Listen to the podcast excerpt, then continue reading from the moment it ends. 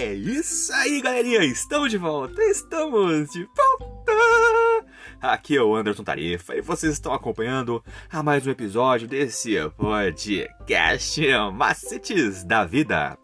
E hoje nós estamos trazendo mais uma meditaçãozinha para os nossos caros jovens com o tema Tiago e o poder do conhecimento aplicado. Você, meu caro jovem, Continue acompanhando nossos episódios e escute agora o que nós estamos trazendo para o seu deleite.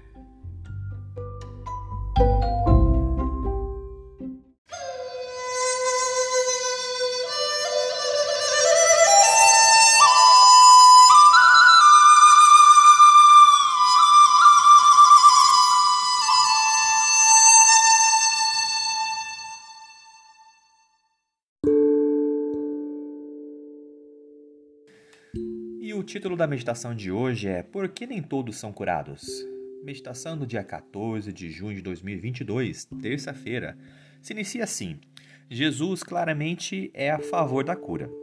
Ele passou mais tempo fazendo isso do que pregando. E até mesmo enviou seus discípulos para fazer o mesmo. Isso nós podemos encontrar lá em Mateus 10, 1. Então, por que nem todos do mundo eles são curados? Nem todo mundo é curado. Primeiro, nem todo mundo quer ser curado, seja porque a dor se tornou muito familiar para abandoná-la ou porque ela já lhe parece inevitável. Algumas pessoas simplesmente não querem mudanças. Jesus até perguntou a um homem se ele queria ser curado antes de efetuar o milagre. Isso nós podemos encontrar lá em João 5,6. Em segundo lugar, nem toda oração por cura é feita com fé.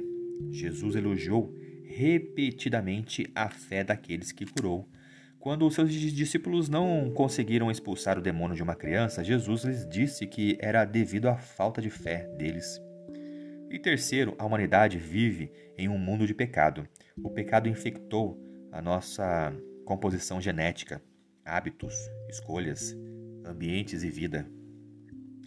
Essa é uma evidência dolorosa de um grande conflito que está ocorrendo neste mundo, entre o bem e o mal. Jesus não realizou curas para estabelecer uma utopia na terra na qual todos seriam curados. Ele sempre apontou para o reino que viria, mesmo para aqueles que ele curou. A doença física, mental e espiritual é resultado do pecado. E quarto, nem sempre é o melhor.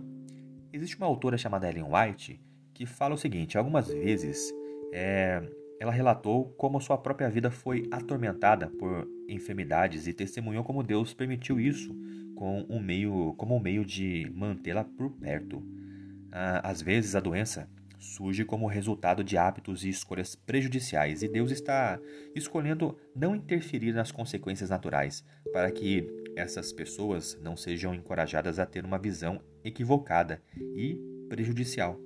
E outras vezes a doença nos aproxima de Deus e a cura só prejudicaria a nossa conexão com Ele. À luz da eternidade, a vida eterna não é infinitamente mais preciosa do que alguns anos na Terra, você não acha? E só com profunda confiança em Deus e sua perspectiva na eternidade que podemos reconhecer que essas situações são misericordiosas por parte de Deus.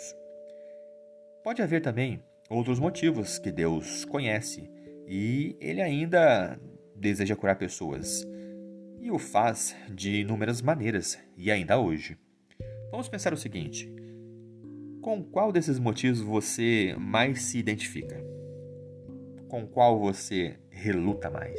E por quê?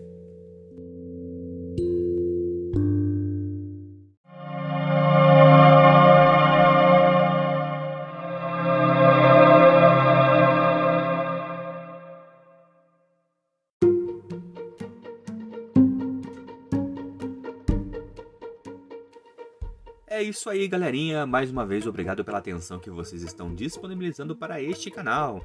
E vocês acabaram de escutar a leitura do nosso guia de estudos da lição da Escola Sabatina Jovem, um material editado e publicado pela Casa Publicadora Brasileira. Ela é detentora de todos os direitos de tradução e publicação em língua portuguesa. E esse guia tem como objetivo falar do amor do Pai de uma forma assim, ó, objetiva, clara e com muito amor love e carinho para os nossos ouvintes. Continue acompanhando nosso trabalho em nossas páginas e em redes sociais, através do Anderson Tarifa e também no seu serviço de streaming digital preferido. Eu sou o Anderson Tarifa e vocês estão aqui nesse podcast Macetes da Vida. Por hoje é só e valeu!